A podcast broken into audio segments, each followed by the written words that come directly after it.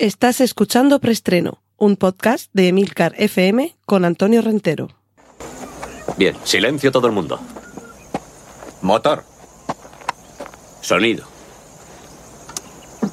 Claqueta. Escena 1, toma primera.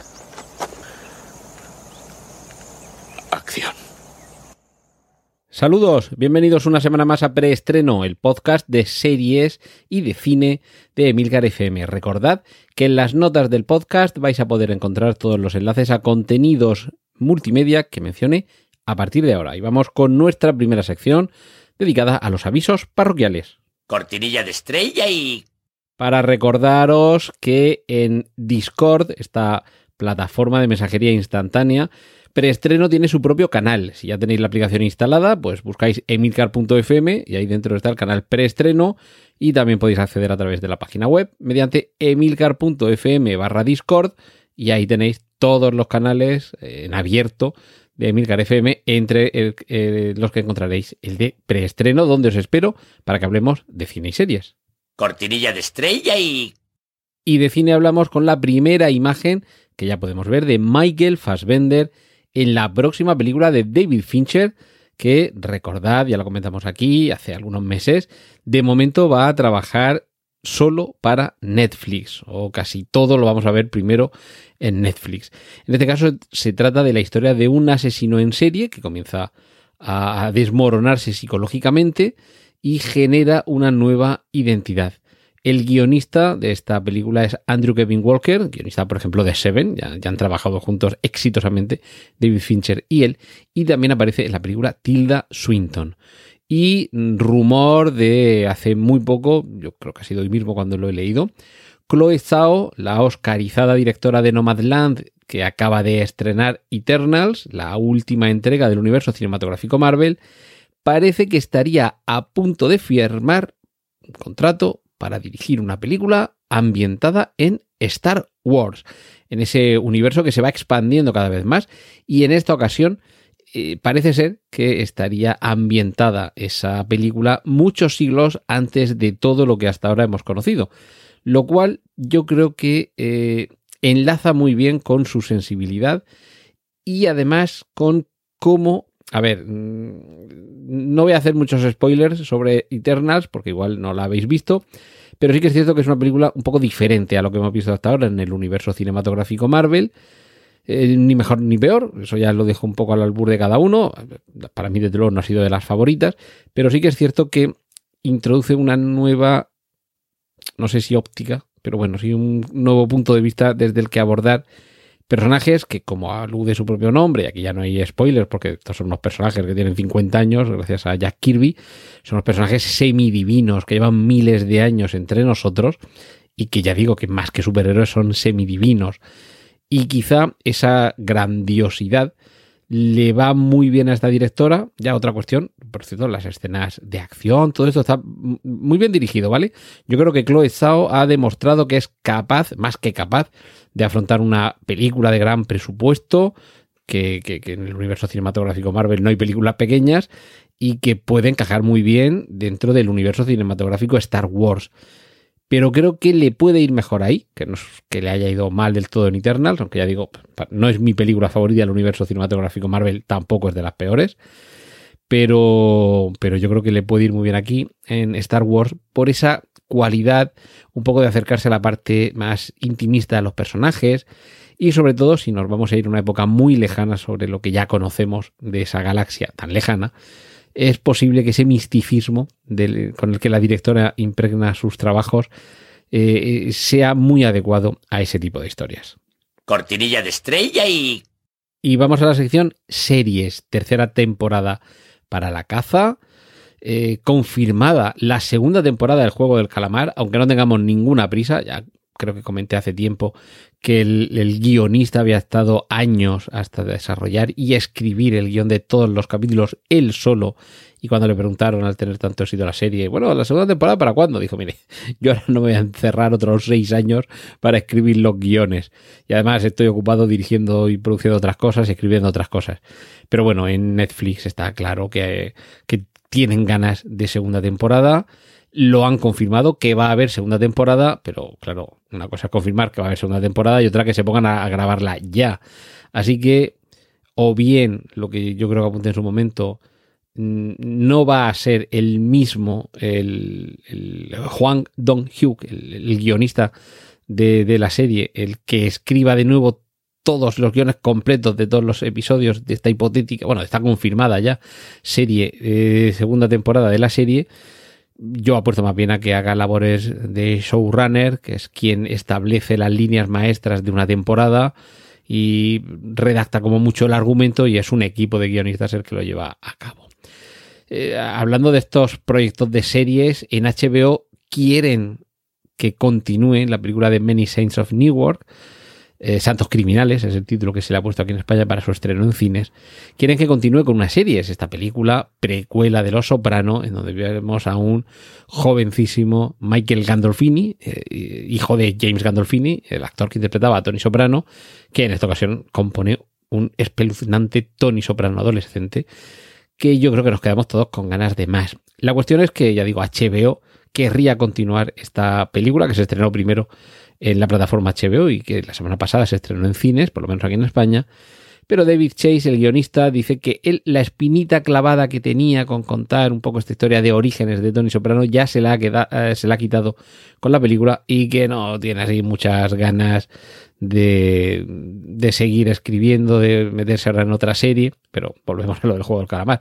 Ay, amigo David Chase, una cosa es que tú no tengas ganas, pero si en HBO tienen ganas y sobre todo tienen dinero y sobre todo creen que van a hacer más dinero, me temo, bueno, me temo en el buen sentido porque yo también tengo ganas de ver esa, esa continuación en forma de serie, me temo que terminará habiéndola.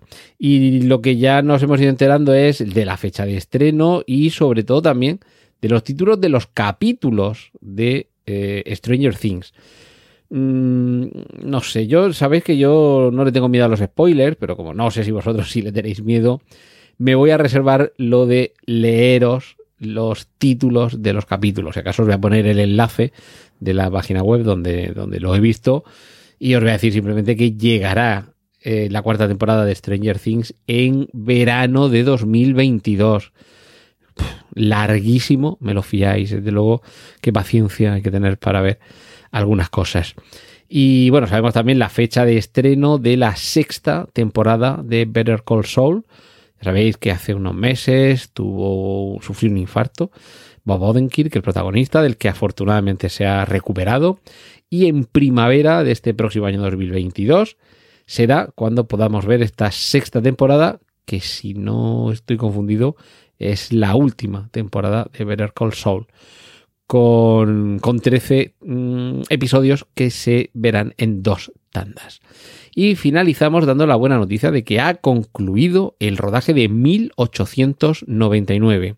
Ese es el título de una serie y esta sí que dicen, sí que afirman, sí que confirman que es de terror, que han concluido los creadores de Dark, esa magnífica serie alemana con viajes en el tiempo, que yo la he visto dos veces, se me siguen escapando algunos detalles, pero ha sido disfrutando enormemente.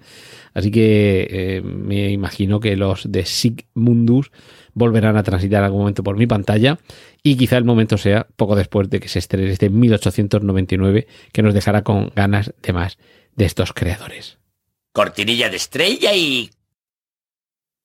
Y vamos con la sección de cómics donde os cuento que Spider-Man sin retorno a casa va a ser la segunda película más larga del universo cinematográfico Marvel, después de Endgame, con he encontrado dos fuentes distintas, unas dicen que dos horas y media, otras que dos horas y treinta y siete minutos, pero bueno, estamos en ese entorno. Y sinceramente después de los, no vamos a decir bluffs, pero sí un poquito baches, que al menos para mí han supuesto Viuda Negra, Shang-Chi y Eternals.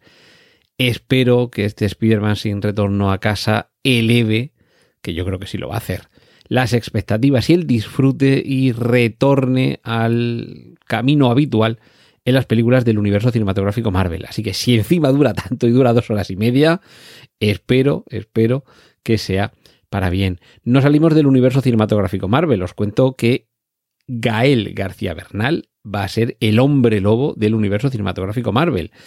Eh, donde sí hay vampiros, hombres lobo, alguna que otra criatura, y yo me imagino que eh, va a serlo en la parte, digamos, más terrorífica del universo cinematográfico Marvel, que parece que será la que gravite entre Blade y Morbius, aunque ya sabemos que Morbius, mm, eh, su conexión es más bien a través de la parte Sony del universo Marvel. Pero bueno, yo me parece que, va a ser un poco la fórmula para conectar todos estos personajes. Y lo que ya podemos ver es la primera foto del primer día de rodaje de Guardianes de la Galaxia volumen 3 que ha compartido James Gunn en redes sociales. Vemos a los actores principales vestidos eh, de calle, no nos dan demasiada pista todavía sobre vestuario y demás. Pero bueno, buena noticia porque han comenzado ya con el rodaje. Y nos despedimos de este monográfico de la sección de cómics de hoy con Taika Waititi porque se ha comunicado a través de un vídeo Mm, más que interesante, en el que vamos a hablar a Alejandro Jodorowsky, que eh, se va a hacer una adaptación de El Incal y va a estar a cargo de la dirección Taika Waititi. Una gran sorpresa, porque desde luego si hay alguien que tiene una capacidad visionaria para llevar una película como esta a cabo, pues yo estoy por deciros que podría ser Luc Besson, Taika Waititi, y, no sé, poco más, ¿eh? Mm, me, voy a, me vais a permitir que me autocite porque eh, aquí mismo en Emilcar FM, además de este podcast sobre cine y otro sobre eh, teletrabajo, que es Oficina 19, los lunes, lo podéis escuchar. Cuando llegan las vacaciones, Semana Santa, Navidad, verano, le doy vacaciones a estos dos podcasts mencionados y entonces cada semana tenéis el podcast Excelsior, podcast sobre el mundo de las viñetas. Y ahí, si entráis en emilgar.fm, de todas formas, eh, o sea, emilgar.fm barra Excelsior, pero de todas formas voy a poner el enlace en las notas del podcast, le dediqué precisamente una de las entregas a Moebius y a El Incal. Eh, Moebius es uno de los sobrenombres de Jan Giraud, un dibujante de cómic, que le dediqué otro capítulo, eh, Jan Giraud y Blueberry, centrando esos dos eh, episodios, cada uno en esas dos facetas creativas de este artista. Pero en el caso concreto de Moebius y el Incal, explico un poco más de qué va esa saga alucinante de cómics que se debe a la imaginación de ese personaje tan increíble que es Alejandro Jodorowsky. Por cierto, si no lo sabéis, os lo recuerdo aquí, durante años estuvo tratando de montar la primera adaptación cinematográfica del Dune de Frank Herbert. Eh, estoy hablando de los años 70, que luego en los años 80 llevaría a la pantalla David Lynch por primera vez y que hace unas semanas se estrenó en su versión cinematográfica más reciente a cargo de Denis Villeneuve. En fin, estamos hablando de alguien muy peculiar y que como guionista de cómic mm, alumbró una saga, eh, El Incal, que es, en fin, alucinante. O sea, un poco Star Wars, el quinto elemento, hay de todo, filosofía, religión, misticismo, acción, por, por supuesto, y, algo de género detectivesco.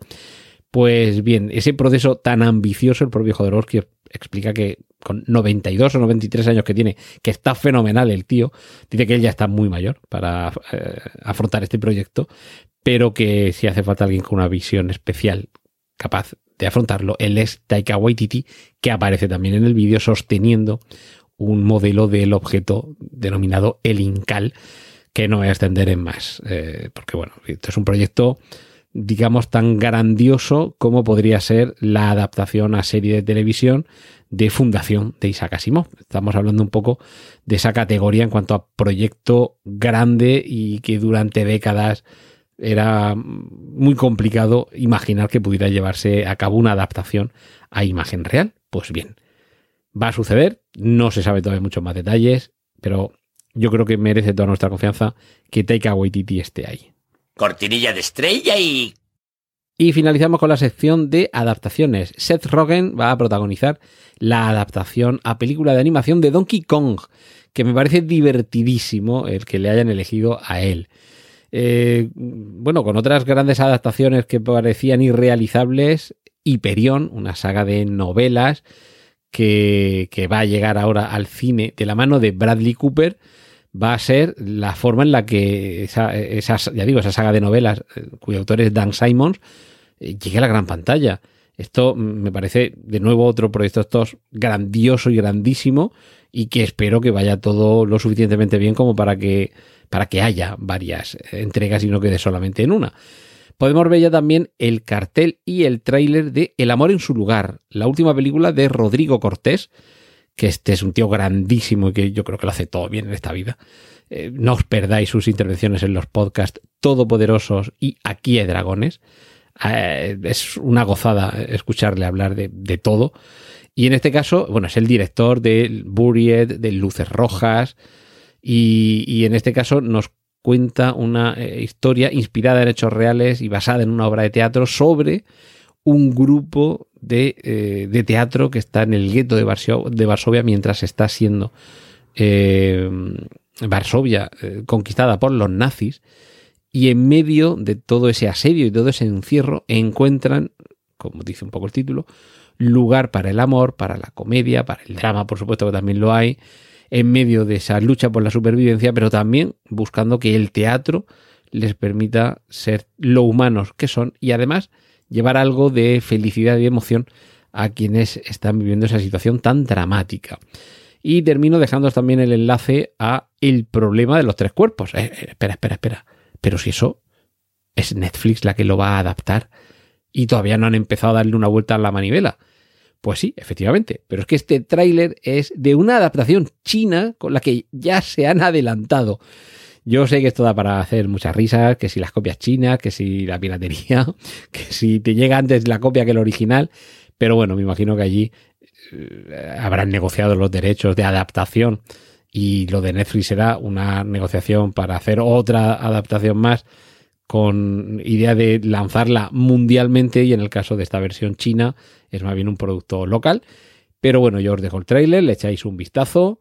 Eh, no tiene mala pinta del todo, pero desde luego yo creo que cuando a Netflix se pongan manos a la obra, yo creo que va a ser algo más parecido en cuanto a diseño, producción, aspecto, fotografía y demás, más parecido The Expanse o, la ya mencionada eh, serie de, mm, de, Fundación. Pero bueno, yo os dejo ahí el trailer, que le echéis un vistazo y que veáis qué es lo que están haciendo los chinos con Cixin Liu y su trilogía de El problema de los tres cuerpos. Cortinilla de estrella y... Y hasta aquí hemos llegado esta semana. Muchísimas gracias por continuar escuchando preestreno y la semana que viene seguimos aquí en Emilcar FM. Un saludo de Antonio Rentero. ¡Y corten! Gracias por escuchar Preestreno. Puedes contactar con nosotros en emilcar.fm barra preestreno, donde encontrarás nuestros anteriores episodios. Genial, la positiva.